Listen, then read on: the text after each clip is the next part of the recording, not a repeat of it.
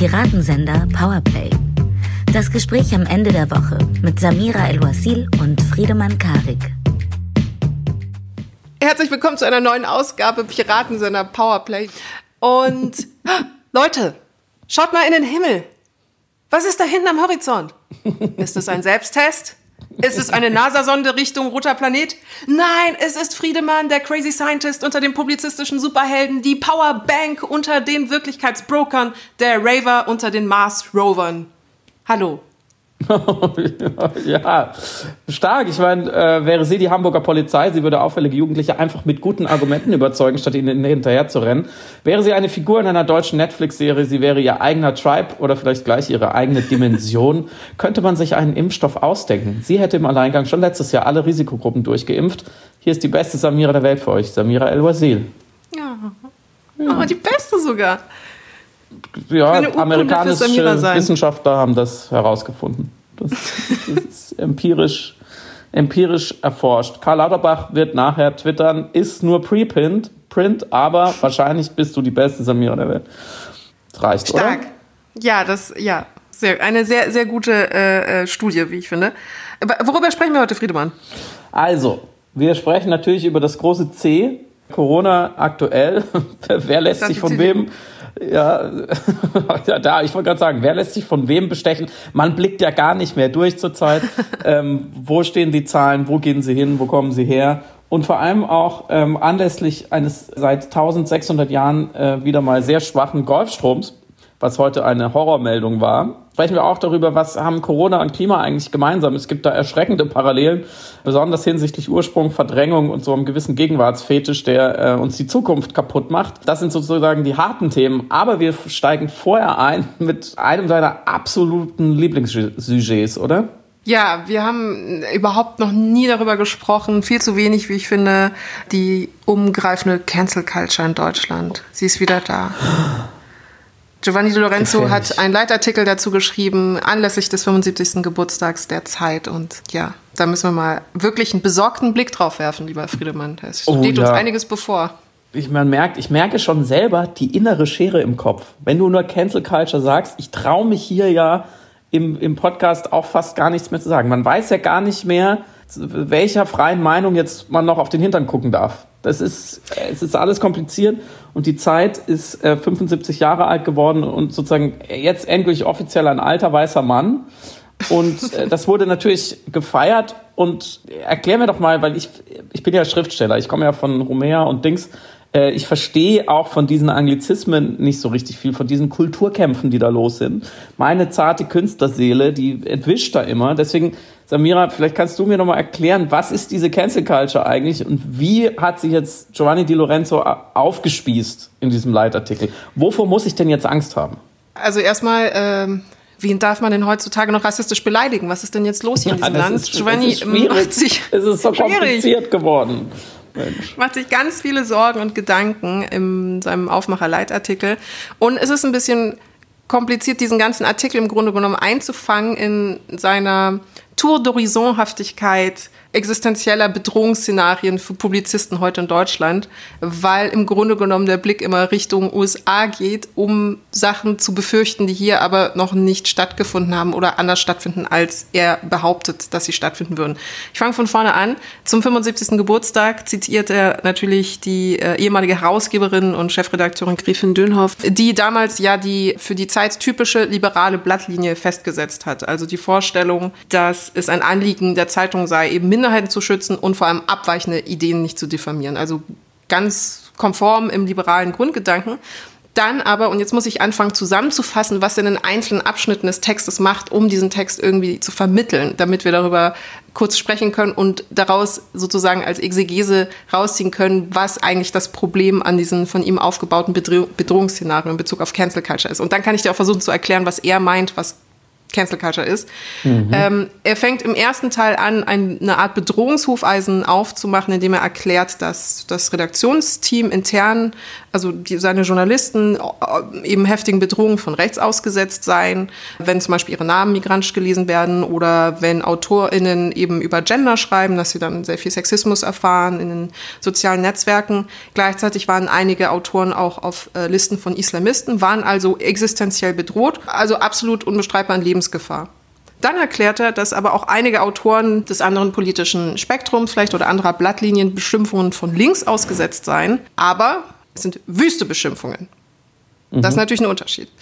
Und jetzt will ich es natürlich an der Stelle aber nicht kleinreden, weil Drohungen oder Bedrohungen im Internet sind Bedrohungen im Internet. Und Lorenzo betont auch zu Recht, dass ja der Chefredakteur der Bild-Zeitung immerhin mit einer gepanzerten Limousine durch die Gegend gefahren werden muss. Ich kann mich gerade an dieser Stelle, entschuldige, noch nicht entscheiden, ob ich das ironisch jetzt droppe als Information oder tatsächlich das mal hier so stehen lasse. Okay, verstehe. Also es ist, als Journalistin hat man es heute nicht leicht. Man wird aus verschiedenen Richtungen attackiert oder könnte attackiert. So viel habe ich verstanden. Ja. Und was ist jetzt am so. schlimmsten? Der macht die Flanke der Woche, um quasi aus dieser Szenerie, dieser täglichen Journalistenbedrohung rauszuzoomen die Kamera umzureißen auf einen ganz anderen Ort der Karte dieser täglichen Angriffe. Und im Grunde in meiner Vorstellung, als ich den Text gelesen habe, war es so, hätte man diesen Text verfilmt, wäre das der Moment, wo ein Record Scratch zu hören gewesen wäre. Mhm. Und der Protagonist, Giovanni Lorenzo, in die Kamera geschaut hätte und gesagt hätte, Sie wundern sich jetzt sicher, wie ich hier gelandet bin. Die Geschichte geht nämlich ganz woanders hin. Mhm. Nämlich auf den amerikanischen Campus. Von dort ist nach Lorenzos Ansicht eben mit den problematischen Auswüchsen, also von der, wie er sagt, problematischen Auswüchsen der Identitätspolitik ein Kulturkampf in die Medienlandschaft geschwappt, in die amerikanische Gesellschaft, aber offensichtlich auch in die publizistische deutsche. Und das hat ihn dann zur Frage geführt, welches Selbstverständnis jetzt Medien äh, heutzutage an den Tag legen müssen in Bezug eben auf diese, wie er sagt, problematischen Auswüchse. Also muss sich eine Mehrheit einer zu schützenden Minderheit anpassen. Und an dieser Stelle kurz die Antwort eingeschoben. Wir hatten darüber auch schon in Folge 21, glaube ich, gesprochen, nochmal, als das Thema Cancel Culture nach Lisa Eckert nochmal sehr, sehr groß geworden ist. Aber natürlich muss sich eine Mehrheitsgesellschaft der Debatte und der demokratischen Überprüfung stellen sowohl von der Mehrheitsgesellschaft intern als auch natürlich von äh, Vertretern der Minderheit. Und im demokratischen Diskurs wird dann austariert, aber sie muss dieser Minderheit erstmal das erste Wort lassen über die Deutung der Situation, die genau diese Minderheit betreffen und darf nicht mit dem Argument, dass eine Minderheit nicht mitbestimmen darf, wie eine Mehrheitsgesellschaft aussehen könnte, diese strukturell in welcher Form auch immer ausschließen oder unterdrücken, weil das genau das Gegenteil einer liberalen Mehrheitsgesellschaft wäre. Also in dem Moment, wo eine Mehrheitsgesellschaft das in der Form eigentlich fortsetzen würde oder zu Ende denken würde, was Kritiker der sogenannten Cancel Culture anmerken. Also wir lassen uns nicht von einer Minderheit diktieren, wie jetzt die Mehrheitsgesellschaft äh, irgendwie zu sein hat, oder wir können uns doch nicht immer dem Individuum anpassen äh, und die Nicht-Funktionalität der Mehrheitsgesellschaft dafür auf Kauf setzen. Dem Moment, wo das eben komplett zu Ende gedacht wird, widerspricht sich eine liberale eine sich selbst als liberal definierende Mehrheitsgesellschaft in ihren liberalen Werten, die ja bedingt oder die definiert, dass man eben Minderheiten auch schützen und anhören muss. Und ganz grundsätzlich misst sich ja der Grad der Zivilisiertheit einer Gesellschaft auch immer einfach darin, wie mit den eigenen Minderheiten umgegangen wird oder wie mit marginalisierten Menschen umgegangen wird. Und darüber hatten wir auch schon gesprochen, deswegen schiebe ich es nur ganz kurz im Nebensatz nochmal äh, rein. Der Universalismus, der demokratische Egalitarismus, über den wir ja auch gesprochen hatten, der immer eigentlich um den immer gefürchtet wird, wenn Menschen eine Stimme gegeben wird auf Grundlage vermeintlich identitätspolitischer Marker, ist in diesem Moment aber genau der Hebel, den wir benutzen müssen, um genau diesen angestrebten Zustand gesellschaftlich zu erreichen. Also eben diesen angestrebten Zustand von Egalitarismus. Und diese Reibungen, die dadurch entstehen, sind im Grunde genommen Wachstumsschmerzen dieser Demokratie, die identitätspolitische Überlegungen eben ertragen und aushalten muss. Und das ist eben Teil der ganzen Definition. Und deswegen finde ich es interessant, dass gerade in diesen Diskussionen oder in diesen Debatten dann oft kritisch betrachtet wird, dass Menschen sich empören. Also es wird da gesagt, der Twitter-Mob hat sich empört, die Menschen haben sich empört. Und wie soll ich sagen, diese meist altväterlichen Mediatoren die dann mit diplomatischer Geste diesen sogenannten digitalen Mob versuchen zu befrieden und zu sagen, jetzt vertragt euch doch mal alle und, und empört euch doch nicht so viel und seid doch dickhäutiger oder resilienter, sind eben meistens aber gleichzeitig die Leute, die alle wie blöd Stefan Assels empört euch gekauft haben als Grundimpetus einer jeden Revolution oder als Grundimpetus zumindest einer jeden gesellschaftlichen Veränderung. Also er fordert ja im, in empört euch in diesem Imperativ, dass man eben genau um seine Rechte zu kämpfen hat und das mit diesem Grundgefühl anfängt. Und ich finde interessant, dass eben die Leute, die diese Bücher sehr, sehr beworben und gekauft haben und, und gerade zum bürgerlichen Milieu gesagt haben, Stefan Assel, ganz toll, empört euch, wir sollten uns alle viel mehr empören. Oder die dann auch immer wieder Kant zitieren mit, hab Mut, dich deines Verstandes zu bedienen oder sowas, dann gleichzeitig eben den Leuten, die sich dann empören, genau dieses ihm vorwerfen. So, und dann, und dann bist du auch erlöst, kommt die zweite Hälfte des Textes, die dann aber ausschließlich aus Beispielen aus den USA besteht in welchen eben diese vermeintlichen oder diese seiner Sicht nach problematischen Auswüchse der, des, des Kulturkampfes, der Cancel Culture, der Identitätspolitik wahrzunehmen sein sollen. Und dann kommt noch der Umstand dazu, dass er diese Fälle, die in den USA stattgefunden haben, unter anderem in der New York Times, auch noch falsch zitiert hat. Anton Reiner hat auf Twitter das ganz gut auseinandergedröselt und immer die einzelnen Fälle, die er zitiert, dem eigentlichen Sachverhalt gegenübergestellt. Soll ich, soll ich die einzelnen Fälle noch erklären? Nein. Oder, okay. also erklären vielleicht nicht, erwähnen reicht ja. Es gab diesen einen Fall der New York Times Food-Kolumnistin und Giovanni Lorenzo schreibt, sie habe gekündigt, nachdem es einen Shitstorm gab, weil sie angeblich zwei asiatisch gelesene Frauen kritisiert hätte. So, das ist seine Aussage und das ist natürlich komplett kurz gefasst.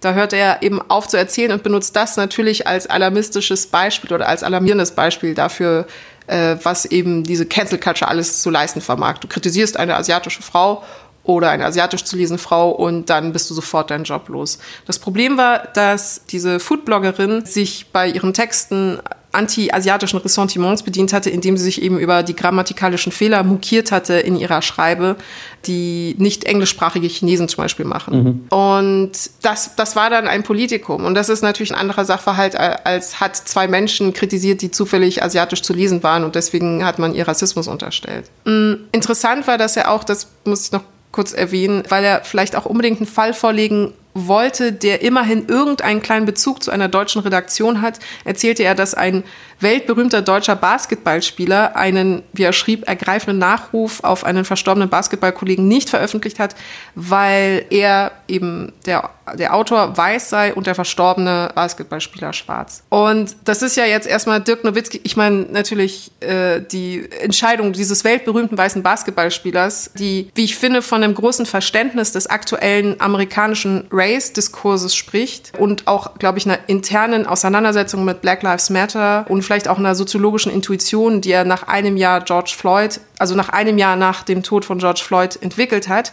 dass er für sich erkannt hat, also es ist ja auch eine private Entscheidung, ob er das veröffentlichen wollte oder nicht, für sich erkannt hat, dass es doch problematisch ist in den USA, wenn ein weißer Mann über einen schwarzen toten Mann schreibt in dem Moment. Selbst wenn Giovanni Di Lorenzo das übertrieben finden sollte oder sagt, das ist eine Form von Selbstzensur, ist das ja dennoch eine freiwillige und private Entscheidung von diesem Basketballspieler. Deswegen fand ich das so unlauter, das tatsächlich als, als unfreiwilligen Kronzeugen einer Cancel Culture, die bis in die deutsche Zeitredaktion hineinschwappt und spürbar ist, heranzuziehen. Aber es ist ein gutes Beispiel. Also da, man muss vielleicht dazu noch sagen, dass du sagst, ein Jahr nach äh, dem Tod von George Floyd. Ich glaube, es ging um den Tod von Kobe Bryant. Äh, ja. Der ist im Januar 2020 gestorben. Also es war rein so, historisch vor George Floyd. Uh, anyway, Dirk Nowitzki war lange genug in den USA und hat, glaube ich, genug dieses Diskurses mitbekommen, um sich eine Meinung zu bilden. Hast du völlig recht.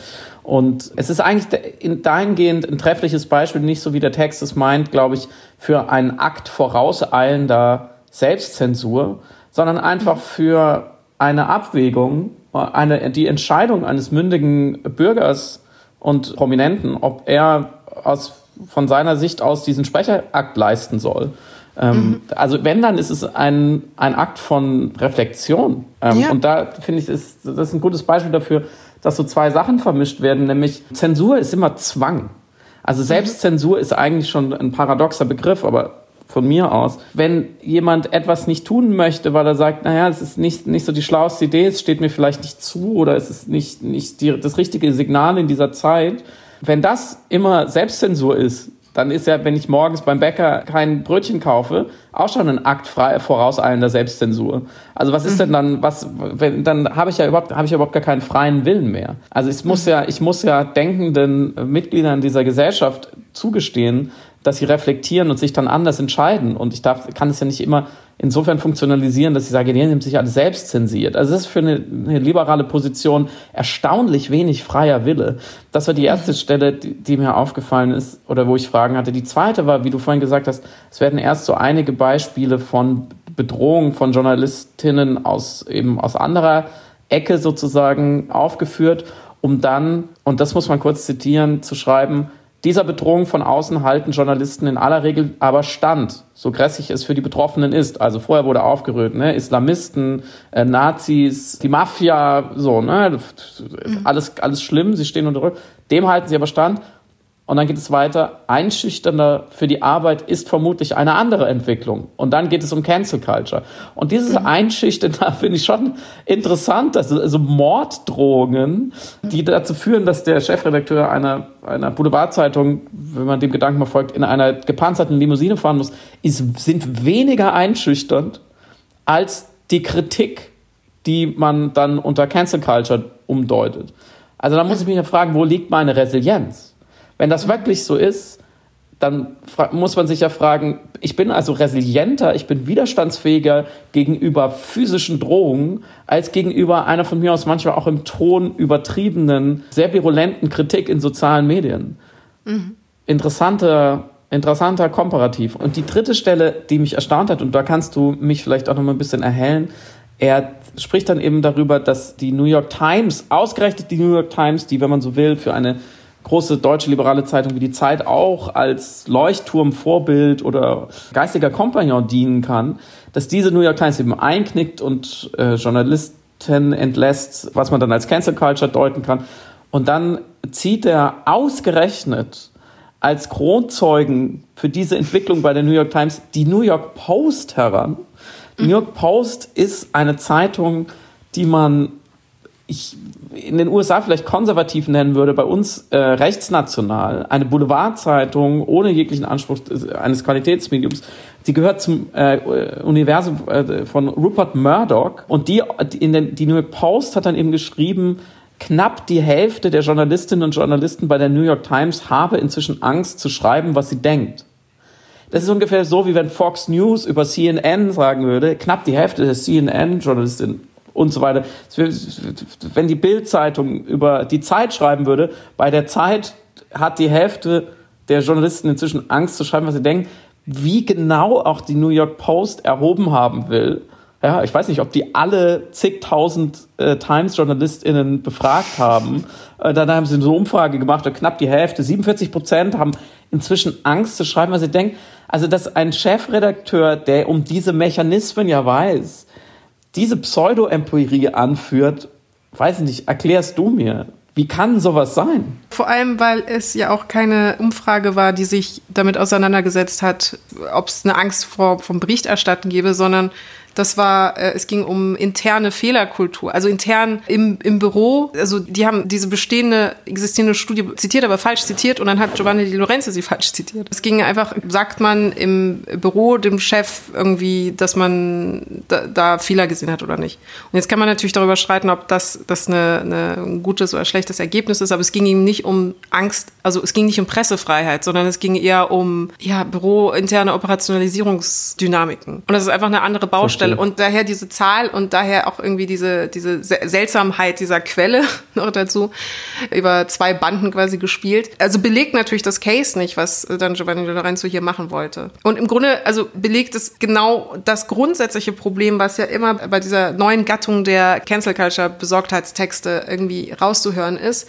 Man nimmt immer so einzelne Sachverhalte, die man in den USA wahrnimmt, die aber alle in ganz komplett unterschiedlichen Konstellationen zustande kommen, in denen es sehr viele Kommunikationsdynamiken geht und, und auch innerkulturelle Sachverhalte, die man wissen muss und verstehen muss, um zu verstehen, warum es ein Problem ist und warum der Aufschrei, Aufschrei in Anführungsstrichen, da so groß ist. Und wir stehen hier und schauen es dann so vom Spielfeldrand, vom kontinentalen Spielfeldrand an und sagen, boah, die übertreiben, aber das kann doch nicht sein, dass, dass sie jetzt gleich sich so aufregen oder dass sie eben sich empören oder dass sie so dünnhäutig sind und vereinfachen und verknappen das Ganze und packen das dann, oder Publizisten packen das dann eben in diese Achtung, Cancel Culture ist incoming in Europa 321, Leute, äh, brace yourself, Texte, die einfach sehr, sehr unlauter arbeiten durch diese Zusammenraffung und Zusammenstellung oder Fehlzitierung. Und im Grunde hat mich der Text von Giovanni Lorenzo eben an einen anderen Text von Dennis Yücel erinnert in der Welt und es ist im Grunde dieselben Argumente werden permutiert oder dieselben Befürchtungen, Sorgen und Ängste werden argumentativ unterfüttert hat, damit es natürlich nicht klingt wie Sorgen, Befürchtungen und Ängste eines Publizisten, aber das ist im Grunde immer der Abschlusston, die mhm. Angst darum, der eigenen Stimme beraubt zu werden durch Aktivisten oder durch demonstrierende Menschen oder durch aggregierte digitale Kritik oder meinetwegen sogar durch einen Shitstorm. Und was ich so bemerkenswert finde an der Stelle ist, dass dann der Form die Schuld gegeben wird. Also es wird gesagt, wir haben eben, also der Umstand, dass man es überhaupt Kultur nennt, sagt er, will behaupten, dass es was sehr Strukturelles ist. Also eine Annulationskultur, in der wir jetzt mhm. aufwachsen und leben. Dabei ist diese Umfasstheit, die, glaube ich, die Personen, die darüber schreiben, so empfinden, eher ein Problem des formalen Apparats, nämlich eines äh, globalen sozialen Netzwerks Apparats, der eben diese Kritik so aggregiert und laut werden lassen kann, wenn die Empörung da ist. Wir können es vielleicht sehr gut sehen. Heute gab es den Fall bei Bayern 3, dass Matthias Matuschek rassistische Bemerkungen über die südkoreanische Boyband BST gemacht hat und gesagt hat, die sind wie ein Virus. Er hofft, dass es irgendwann eine Impfung dagegen gibt. Und dann gab es eben große Empörung, viel Kritik und man muss dazu feststellen, dass die K-Pop-Fangruppen wirklich eine sehr, sehr loyale, sehr groß und sehr eingeschworene Fankultur haben, Fangruppe sind. Und dementsprechend war das in der Geballtheit schon sehr präsent. Also ich mache die Timeline auf und sehe sehr, sehr, sehr viel von diesen Tweets und sehr viel Reaktionen darauf.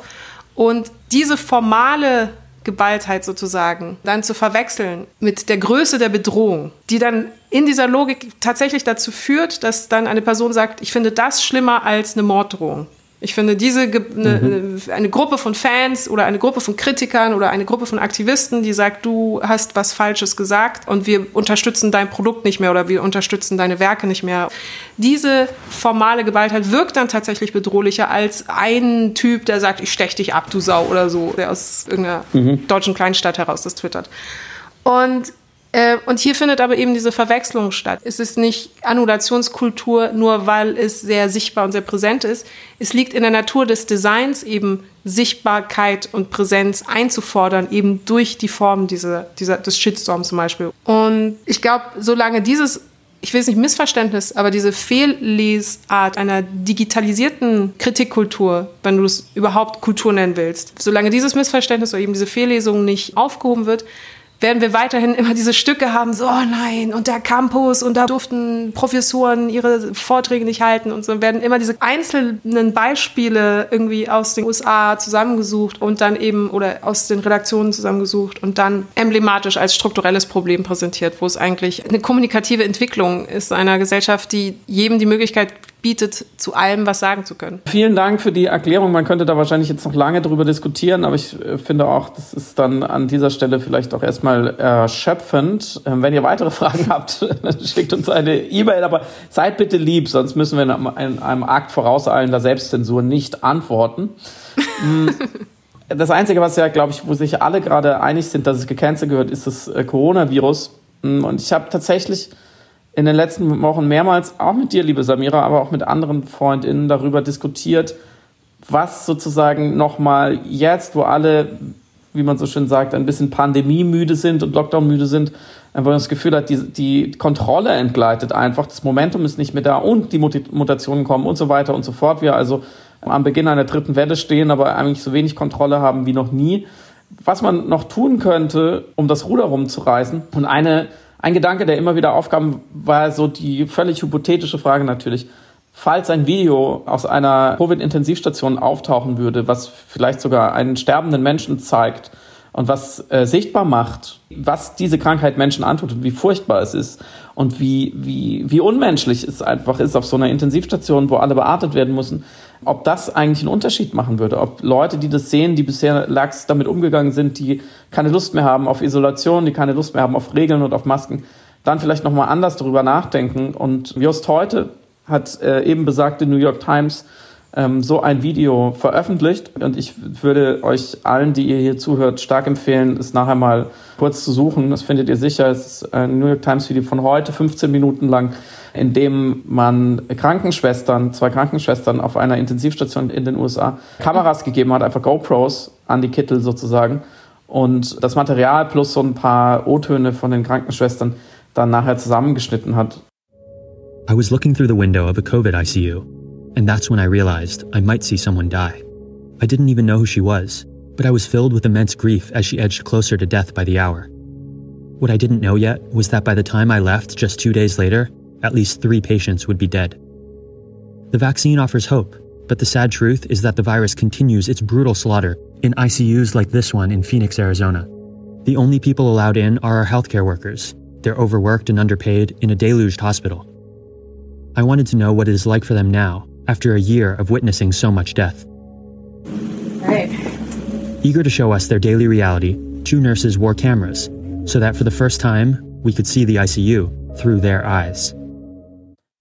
Wenn ihr irgendjemand kennt, der oder die diese Pandemie noch verharmlost oder vielleicht, äh, ich zitiere, mit dem Virus leben will oder eine Perspektive will und deswegen nicht mehr so bereit ist, äh, sich große Sorgen zu machen. Man muss die Leute nicht schockieren, man muss sie, man muss sie nicht traumatisieren, aber das ist, das könnte sich schon lohnen, damit man vielleicht nicht erst den Höhepunkt der dritten Welle braucht, um zu verstehen, dass die sogenannten vulnerablen Gruppen, nämlich ähm, die Leute, die als erstes dann in diesen Betten liegen und beatmet und umgedreht werden müssen und wirklich dahin siechen und verrecken irgendwann, dass es kein abgeschlossener Begriff ist und irgendwann haben wir die geimpft. Das ist keine absolute Größe, sondern es ist relativ. Das heißt, wenn wir jetzt die Zahlen wieder steigen lassen und sozusagen mit verbundenen Augen durch die Durchseuchung stolpern, dann werden andere Gruppen zu diesen vulnerablen Gruppen. Dann sind, das, sind die Leute vielleicht 10, 20 Jahre jünger, aber wenn, wenn sich nur genug Leute mit 50, 55, 60, wie auch die Leute alt sind in diesem Video, infizieren, dann äh, liegen genauso Menschen wieder auf dieser Intensivstation.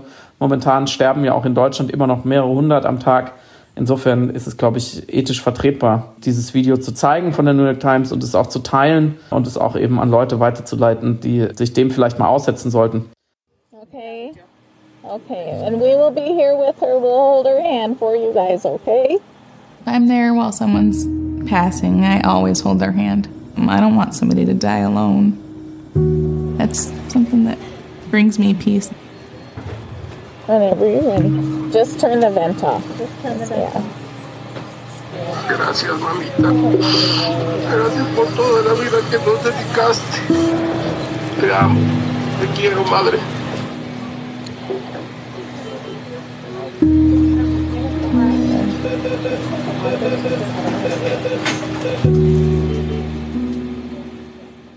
Ich weiß nicht, wie es du siehst, Samira, oder findest du, da wird Tod instrumentalisiert?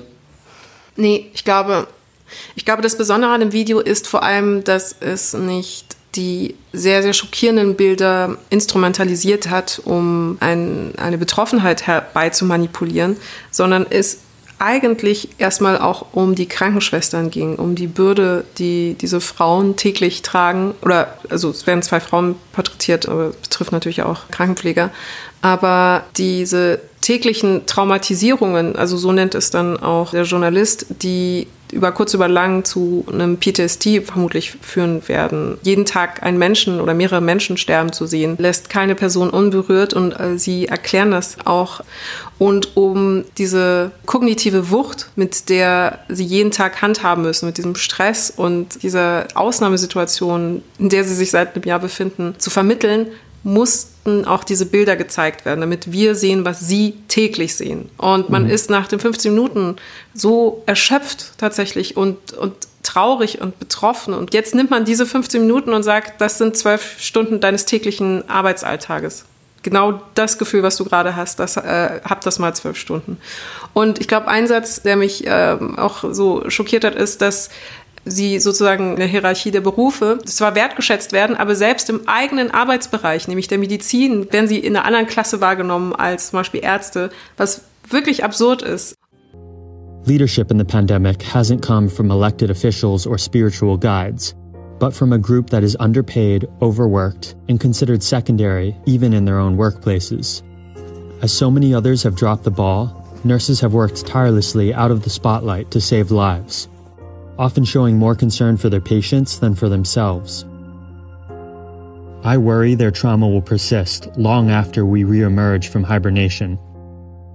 COVID's legacy will include a mass PTSD on a scale not felt since World War II. This burden should not be ignored.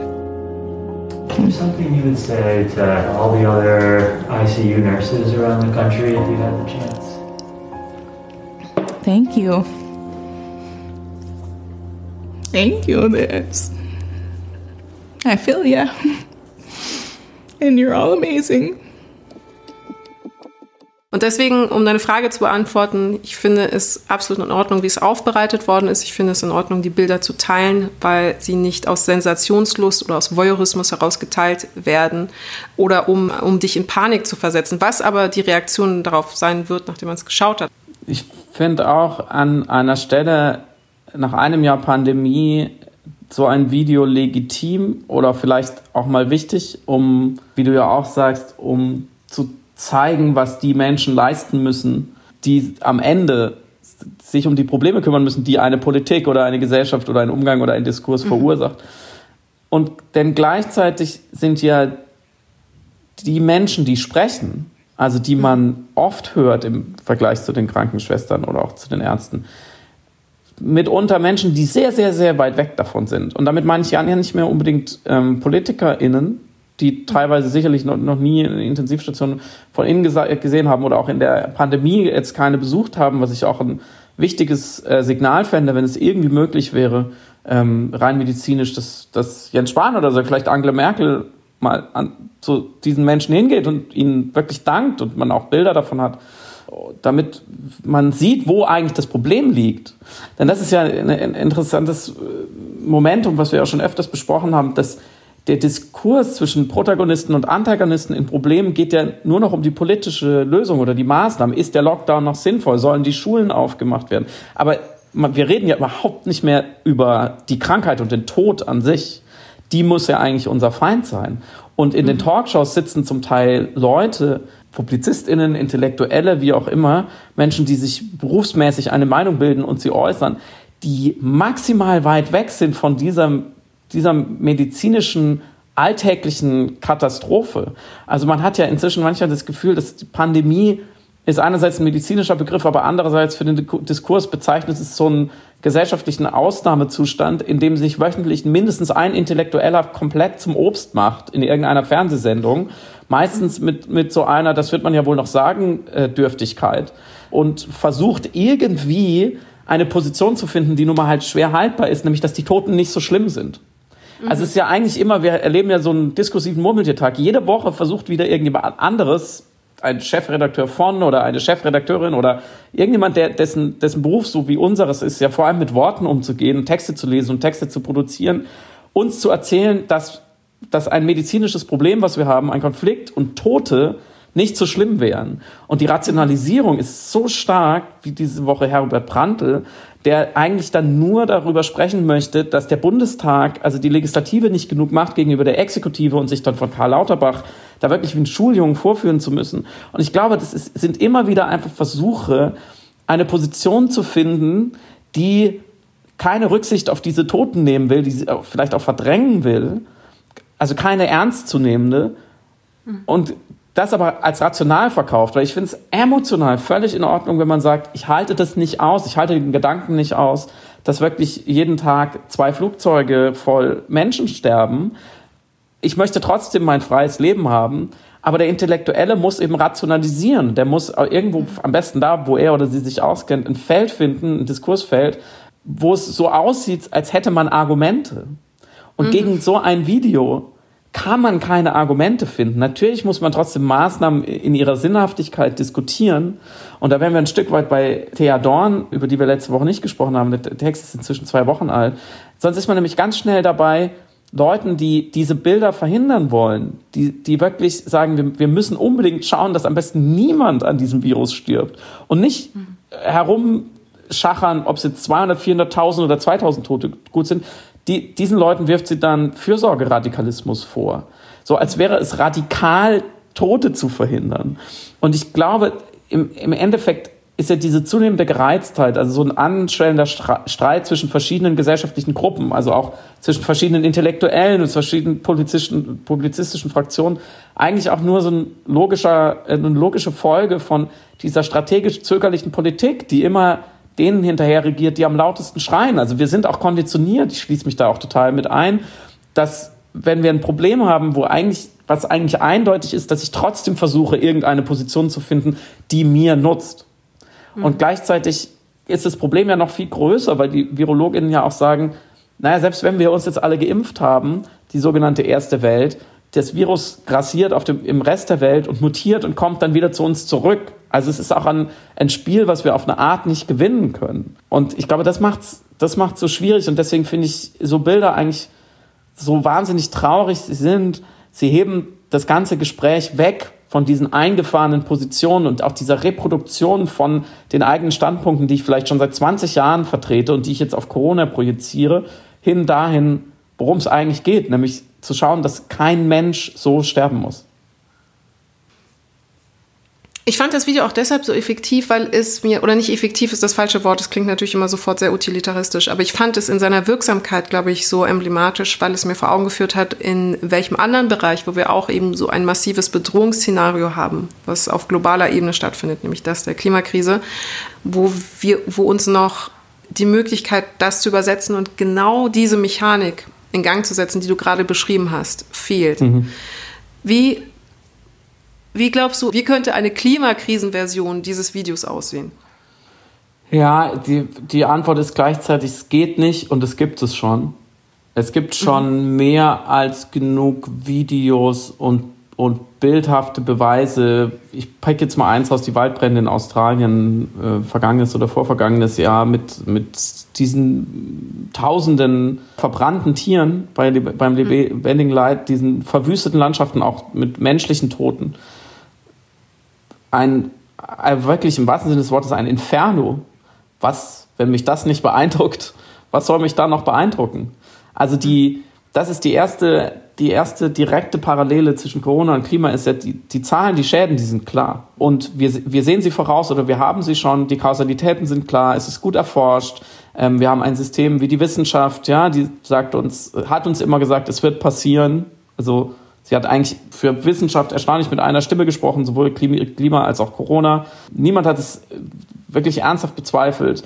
Die paar äh, Renegaten, die dann äh, vielleicht irgendwo umkippen und sagen, ist alles nicht so schlimm, da weiß man dann auch, das ist halt das eine Prozent, wenn es hochkommt. Also wir haben unsere Cassandras. Ja, und die Cassandras haben wie in der, in der äh, griechischen Sage von Troja, Cassandra warnt, nehmt das Pferd nicht an, ja, wir werden untergehen, ne, auf sie wird nicht gehört. Genauso wird auf KlimaforscherInnen seit 40 Jahren nicht gehört und genauso wird auch auf ähm, Virologinnen, Epidemiologinnen immer nur gerade so viel gehört, dass man nicht, nicht, dass die nicht hinwerfen und sagen, dann macht euren Scheiß halt alleine. Also wir haben eine gewisse ähm, epistemologische äh, Tragik sozusagen der vorausschauenden, der modellierenden Wissenschaften. Die Gegenwart kann immer sagen, na, es sind nur Modelle. Mal schauen, ob es überhaupt so kommt. Es ist ja gar nicht die Realität. Und damit eben da kein so großer politischer Handlungsdruck davon ausgeht, die nächste direkte Analogie, wir haben eine Individualisierung der Verantwortung. Also wir haben beim Klimadiskurs haben wir, haben wir den CO2-Fußabdruck, den übrigens BP erfunden hat, nicht irgendjemand sonst, sondern ein Ölkonzern. Wir haben eine große Verzichtsdebatte. Was müssen wir? Können wir kein Fleisch mehr essen? Dürfen wir nicht mehr in Urlaub fliegen? Äh, erkennt man schon, Corona kann man eigentlich eins zu eins umsetzen. Was dürfen wir noch? Dürfen wir noch Leute treffen? Ja, dürfen wir uns noch umarmen? Also es geht sehr viel darum, was das Individuum noch darf oder nicht. Nächste Analogie, wir haben in der Medienabbildung Effekte wie ähm, also eine große Leugnerlobby, die im Sinne einer False Balance genauso amplifiziert wird, genauso gehört wird wie die 99,9 Prozent, die nicht leugnen und die eigentlich nur darüber reden will, was machen wir denn jetzt? Aber die dürfen dann ihre Narrative des Zweifels und der Abwehr überproportional stark spielen. Wir haben auf beiden Seiten dann eine gewisse lähmende Angst vor der Apokalypse. Also wir haben eine, eine neben natürlich viel Verdrängung, haben wir natürlich auch dann eine Fraktion, die sagt, na, jetzt ist sowieso alles zu spät, ist doch egal. Ne? Das, dann, das sind dann die Leute, die sagen, wir müssen ja mit dem Virus leben. Ja, wir müssen uns halt an den Klimawandel anpassen.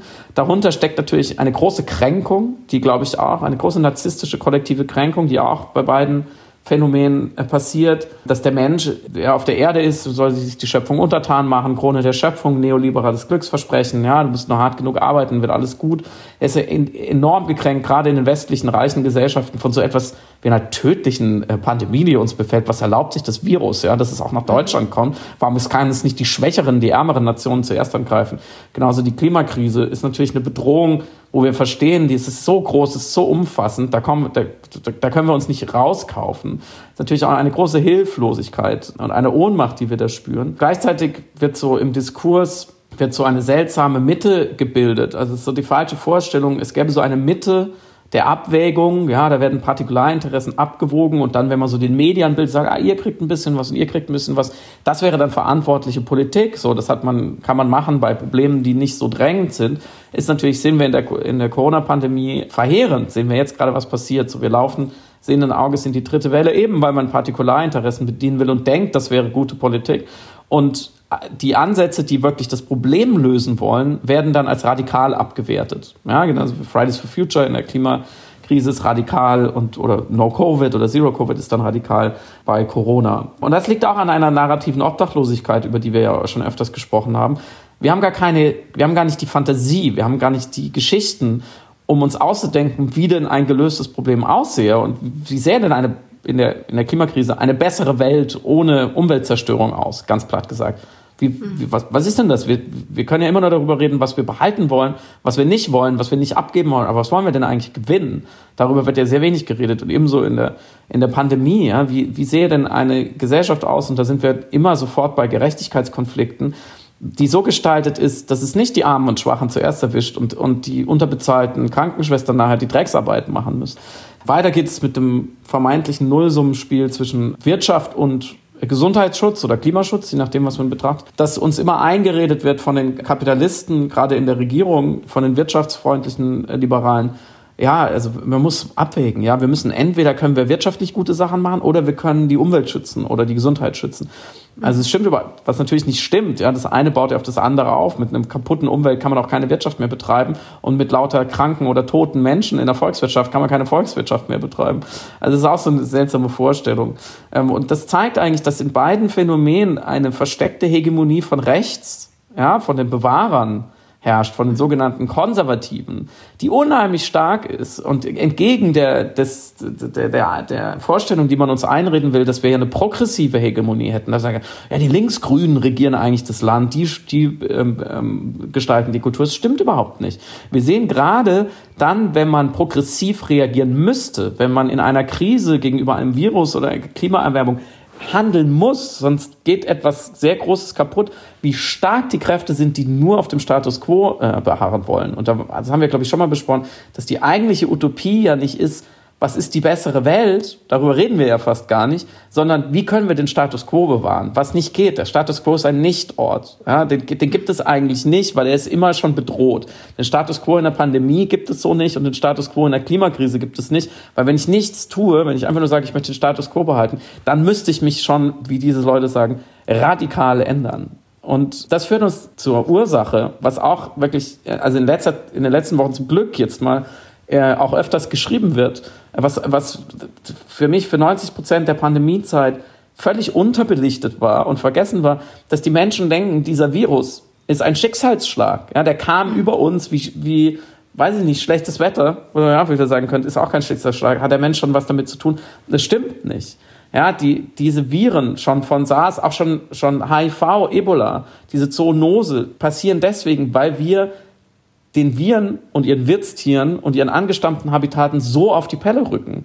Die haben als Ursache direkt mitunter auch eine Klimaerwerbung. Da gibt's also gab es jetzt die erste Studie von auch unter anderem von einem deutschen Mathematiker, die nachweisen konnte, dass eben sehr viele Fledermausarten in den letzten 100 Jahren ihre Habitate verlegt haben aufgrund von klimatischen Veränderungen, menschengemachten klimatischen Veränderungen und deswegen diese Tiere mit 100 neuen Coronaviren in Gegenden waren, wo Menschen ihnen eben nahe kamen und solche Viren dann eben den Sprung schaffen vom Tier zu Mensch. Ob es jetzt da war oder auf einem dieser sogenannten Wet Markets, wo Tiere eben ausgestellt und verkauft werden, was krasse Quälerei ist, ja, weil wir sie essen wollen, weil wir interessant, interessiert daran sind, exotisches Fleisch zu bekommen, ist ja dann sekundär. Irgendwann wird man herausfinden, wie jetzt der Coronavirus genau übergesprungen ist. So oder so war es kein Schicksalsschlag, sondern da haben wir schon eine ganz schön große Rolle damit zu spielen. Und in seiner Verbreitung dann auf der ganzen Welt spielt natürlich ein Turbokapitalismus und eine, eine Globalisierung und sehr eng verzahnte Waren- und Menschenketten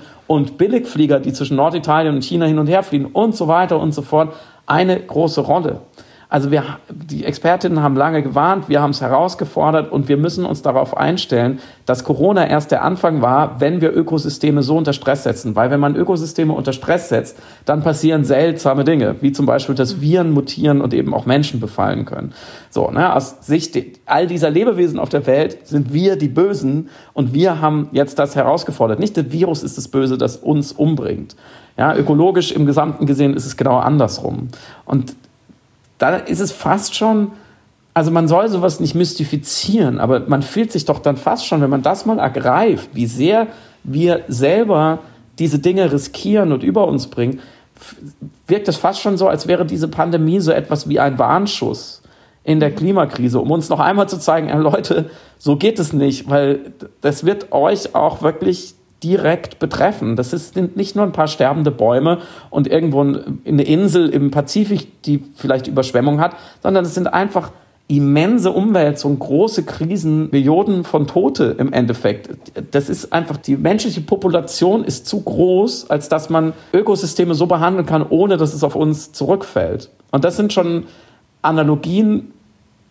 Andreas Malm ist ein schwedischer Philosoph, hat geschrieben, ich glaube, das habe ich letzte Woche schon zitiert, wenn, wenn die Klimakrise ein Krieg ist, ist Corona eine Gewehrkugel. Wir müssen wirklich uns jetzt überlegen, wir können sozusagen an Corona üben, wie wir die Klimakrise besiegen. Das ist so die einzige Hoffnung in der Analogie sozusagen. Interessant ist die Deckungsgleichheit der Biases, über die wir auch mit Christian Stöcker gesprochen hatten. Also unsere, mhm. unser Gehirn, die Unfähigkeit unseres, die kognitive Unfähigkeit unseres Gehirns, sowohl eben die Pandemie, ihren Ausführungen vollends zu verstehen, als auch die Klimakrise. Klimakrise, kein Antagonist, intergenerational, slow-moving enemy. Also ist eher wie so ein ganz weit entfernter Waldbrand als jetzt ein Typ mit einem Messer, der direkt vor dir steht. Und ich fand, das ist mir neulich aufgefallen in dem subjektiven Sicherheitsempfinden. Also unsere Angst davor, krank zu werden, ist äh, ein bisschen größer als unsere Angst, offensichtlich als unsere Angst, äh, in 60 Jahren keinen lebenswerten oder in 30 Jahren nicht mehr den Planeten vorzufinden, den wir jetzt gerade haben. Mhm. Das liegt mitunter ja auch daran, an einem Denkfehler, als dass das, was wir uns selber eingeredet haben als Sicherheitsstandard, als Komfortstandard unserer Zivilisation, also alles, was wir machen, tun, leben, produzieren, konsumieren,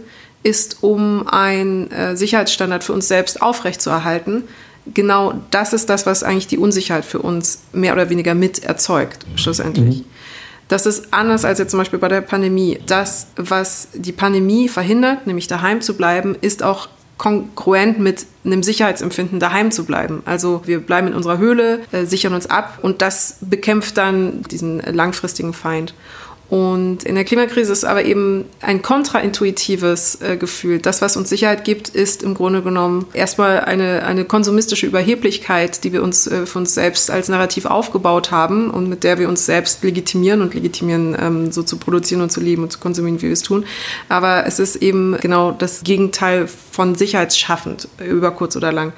Und das ist so eines dieser vielen Beispiele, wo, wo die Klimakrise eben ein noch so viel größeres viel schwer handzuhabenderes Problem ist. Kognitionspsychologe George Marshall, Umweltforscher, der hat äh, ein Buch rausgebracht, das heißt Don't Even Think About It, Why Our Brains Are Wired to Ignore Climate Change. Und er erklärt natürlich alle Denkbiases, über die wir auch eben streifenderweise ab und zu gesprochen haben, auch das Hyperobjekt, die Narrative, unsere Unfähigkeit, intergenerationelle Probleme zu denken, mhm. ähm, der Umstand, dass das auch ein Problem ist, das wir zuvor noch nie hatten und deswegen keine Vergleichswerte haben, auf die wir irgendwie rekurrieren können. Und und das letzte Kapitel erklärt dann, fasst dann eben all diese Aspekte nochmal zusammen und erklärt, warum wir gebaut sind, es ignorieren zu müssen und gleichzeitig, warum wir aber so gebaut sind, uh, to take action. Sobald wir die Bedrohlichkeit als Bedrohlichkeit wirklich bedrohlich empfinden, fangen wir an, sofort zu handeln. Unser Überlebensinstinkt kickt rein. Aber mhm. die Schwierigkeit liegt nach wie vor, und du hast es äh, treffend nachgezeichnet, in der Etablierung von Narrativen, von, von Lobbyisten, von Ölkonzernen, von falscher Erzählungen in den Medien, von auch so monostrategischen Lösungsorientiertheiten, dass wir die Bedrohlichkeit einfach noch nicht als bedrohlich genug empfinden. Und ich glaube, da müssen wir eben, und das hatten wir in der Klimafolge schon etabliert, weiter an unseren Geschichten arbeiten. Und das ist der lahmste Ausgang, den ich je hätte finden können, um das Buch zusammenzufassen. Also das stimmt natürlich alles. Das ist natürlich völlig richtig. Ich glaube, wir hängen in so ganz vielen verschiedenen verhaltensökonomischen Problemen wie in so einem Spinnennetz. Ich würde, ich ja. fast schon wieder interessant zu fragen, haben wir andere existenziell tiefgreifende Probleme als Menschheit gelöst, weil weil es nicht so viele unserer Schwächen adressiert hat. Und mhm. ist die Klimakrise gar nicht so einzigartig, sondern wären wir vielleicht schon vor vier oder zehn oder 20.000 Jahren ausgestorben, wenn ein Problem gekommen wäre, was ähnlich alle unsere Biases und Schwächen attackieren würde. Mhm. Sondern weil es ist, das ist alles, was du gerade gesagt hast, es ist auch das, ne, der Marshmallow-Test, ja, ich setze zwei Kinder hin, sage, äh, setz ein Kind hin, sag, kriegst entweder jetzt den Marsch, einen Marshmallow oder wenn du 20 Minuten wartest, kriegst du zwei Marshmallows. Schwierig, ja, Kinder schaffen es nicht. So sind wir als Menschheit auch. Wir sind einfach sehr schlecht darin, auf die Zukunft zu setzen. Das hat, ist, ist auch gewissermaßen verständlich, weil wir immer nicht wissen, ob wir die Zukunft noch erleben werden. Das ist einfach so ein, ein endliches Wesen, wird immer eher die Gegenwart äh, äh, schätzen als die Zukunft. Wir sind deswegen so ein bisschen wie Homer Simpson, der einen großartigen Satz gesagt hat, that's a problem for future Homer. Man, I don't envy that guy. Also er sagt nicht nur, er verschiebt das Problem, Problem in die Zukunft, sondern der Arme, ja, er externalisiert sogar sich selbst. Ja, er macht sich selbst zur dritten Person. Äh, das ist so gut. Also wir, wir leben in so einem Gegenwartsfetischismus, von dem wir auch schon oft gesprochen haben. Was auch dran liegt, Gefangenendilemma. Wir wissen nicht, ob die anderen auch kooperieren. Selbst wenn ich jetzt sagen würde, ich arbeite heute für die Zukunft und dann wird alles gut. Ich weiß ja nicht, ob die anderen auch mitmachen. Also man muss sich das so vorstellen. Die Klimakrise ist ja ein bisschen als, als, als wäre ich starker Raucher und würde in einer Wohngemeinschaft mit zehn anderen starken Rauchern leben. Und alle Zimmer sind ständig verqualmt. Man kann kaum unterscheiden, wer jetzt nur eigentlich raucht und wer nur passiv mitinhaliert. Ich weiß jetzt aber, Rauchen ist schädlich und ich werde wahrscheinlich dran sterben und alle anderen auch. Deswegen sage ich, Leute, lasst uns mal aufhören zu rauchen. Und ich krieg sogar zwei, drei, vier, fünf überzeugt, mit mir aufzuhören. Aber da am Ende dann doch wieder alle im verqualmten Wohnzimmer sitzen, ist es so ein bisschen, denke ich so, warum soll ich jetzt aufhören zu rauchen und durch den Entzug gehen, wenn die anderen weitermachen? So, und genauso ist es mit der Klimakrise. Warum soll, warum sollen wir jetzt kein CO2 mehr verbrennen und nicht mehr in Urlaub fliegen, wenn die anderen einfach so weitermachen? Also da sind so viele einzelne äh, Probleme drin und die Lösung ist dagegen also ich glaube, als erstes mal genau diese Bedrohlichkeit und etwas zu verstehen, was, was uns auch aber so kontraintuitiv ist. Und es gibt dieses super Paper schon aus dem Januar, Februar von Taleb und anderen zu Risikoabschätzung, in dem erklärt wird, warum, wenn es eine, eine relativ große Wahrscheinlichkeit gibt für, eine Katast für einen katastrophalen Ausgang von etwas, ja, und, und es gibt mehrere Szenarien, in denen es passiert, ist gar nicht mehr so wichtig, wie groß diese Wahrscheinlichkeit ist, weil dann muss ich alles daran setzen, dass ich gar nicht in den Bereich komme, dass es katastrophal endet. Und das ist in dem Sinne wie bei einer Pandemie, dass es halt Millionen oder sogar noch mehr Tote kostet oder bei einer Klimakrise, dass der Planet einfach unbewohnbar ist. Und so, so ein Risiko ist ein sogenanntes Ruin Risk.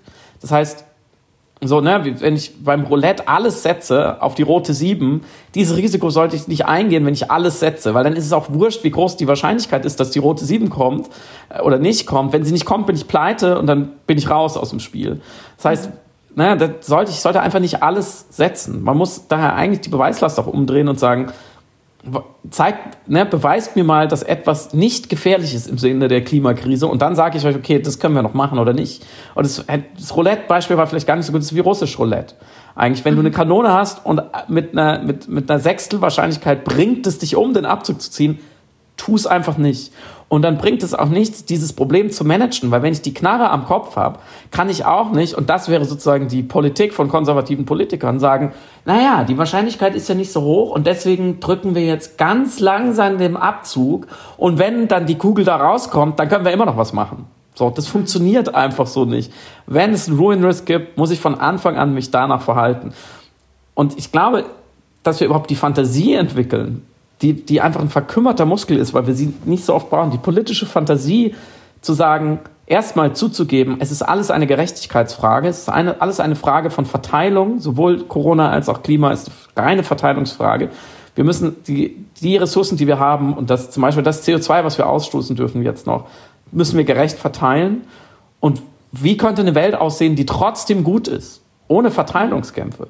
Und überhaupt mal in diesen Modus zu kommen, weg von diesem, diesem Status quo, dieses Status quo bewahren wollen und dieses sogenannte Konservative, diese, auch diese Retropie, die, die Trump dann vertritt, also weg von diesem, von diesem instinktgetriebenen, ah, ich will so bleiben, wie ich bin, hin zu als etwas Konstruktiven, wo man Fantasie benutzt, um sich konstruktiv, produktiv zusammenzusetzen und zu sagen, okay, wie kriegen wir das Problem gelöst und bauen eine Welt, die gut ist. Weil es geht das ist immer wieder so wahnsinnig schlagend, wenn man mal sich mit Themen beschäftigt, die eher technisch sind und nicht diskursiv. Also wenn wir mal so tun, als wären nicht wir hätten in Chemie und Physik mal aufgepasst und hören mal jemand zu, der erklärt, wie man wirklich das Energieproblem gelöst kriegt, dann sagen alle, die technisch bewandert sind, es ist gar nicht so schwer.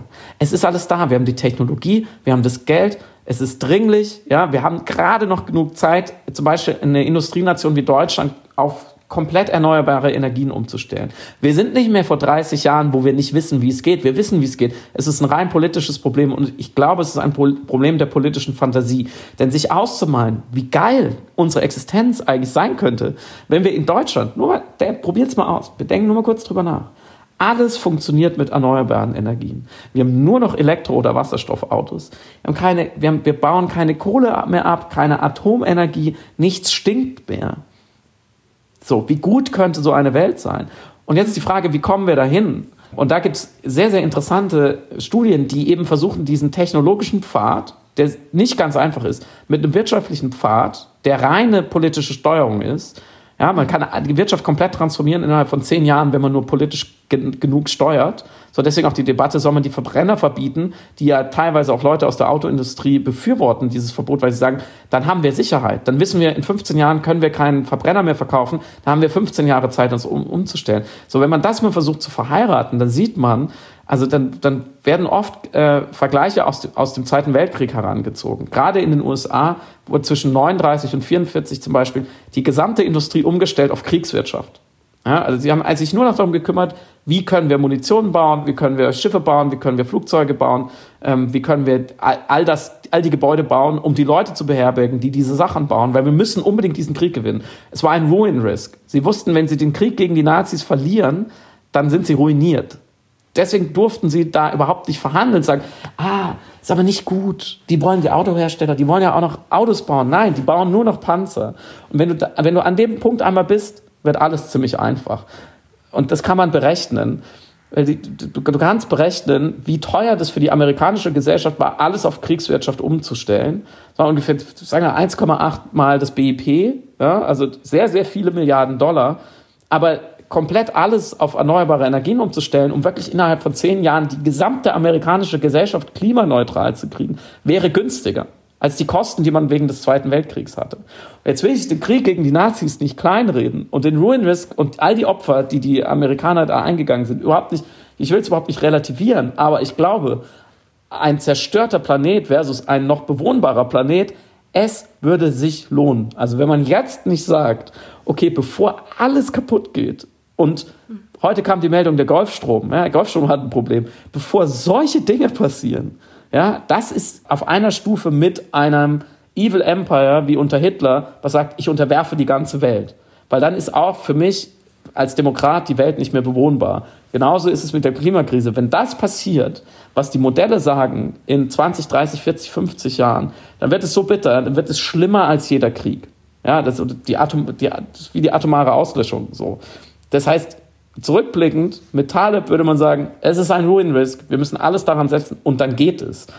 Das heißt, es geht um Fantasie und es geht um den Mut, sich dem zu stellen und dann zu sagen, okay, das, was viele als radikale Lösung ansehen, sind eigentlich mit Abstand die vernünftigsten, weil sie nicht nur uns vor dieser Krise bewahren und wirklich retten und, und sozusagen die, die, die Umkehr schaffen, sondern weil am Ende ja, wenn man es schafft, wenn man es nicht schafft, ist egal, da hat man es wenigstens probiert, aber wenn man es schafft, dann wartet wirklich eine bessere Welt. Und da unterscheiden sich dann Corona und die, die Klimakrise schon, weil wir zwar, wir könnten zwar natürlich gewisse Dinge verbessern ähm, durch die Corona-Erfahrung, wir könnten unser Gesundheitssystem verbessern, wir könnten Krankenschwestern, Pfleger besser bezahlen und so, aber wirklich, wirklich eine Transformation, die Chance zur Transformation steckt da viel weniger drin als in der Klimakrise. Eigentlich müsste man das, ähm, müsste man diesen Warnschuss nehmen und sagen, okay, das haben wir jetzt verstanden, haben wir nicht so gut performt dieses Jahr, hat nicht so gut funktioniert, ähm, sich nach den Cassandras zu richten, aber beim Klima machen wir es jetzt. Ja, das leuchtet mir ein.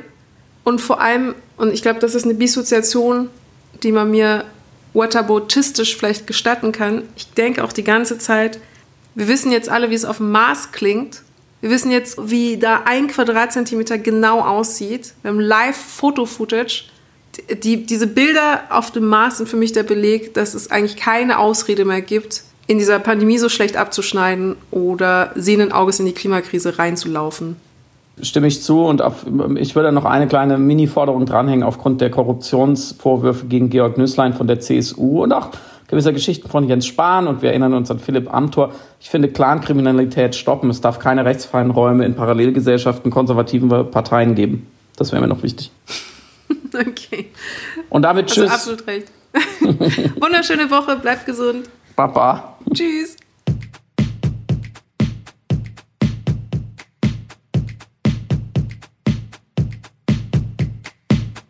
Du hörst Piratensender Powerplay.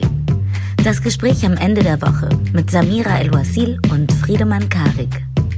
Piratensender Powerplay ist eine Produktion von Powerplay Productions in Kooperation mit Yin Yang, der unsichtbaren Yogamatte für den diskreten Yogi. Du willst Yin Yang zwei Wochen kostenlos testen? Abonniere diesen Podcast überall und gewinne gutes Karma. Namaste.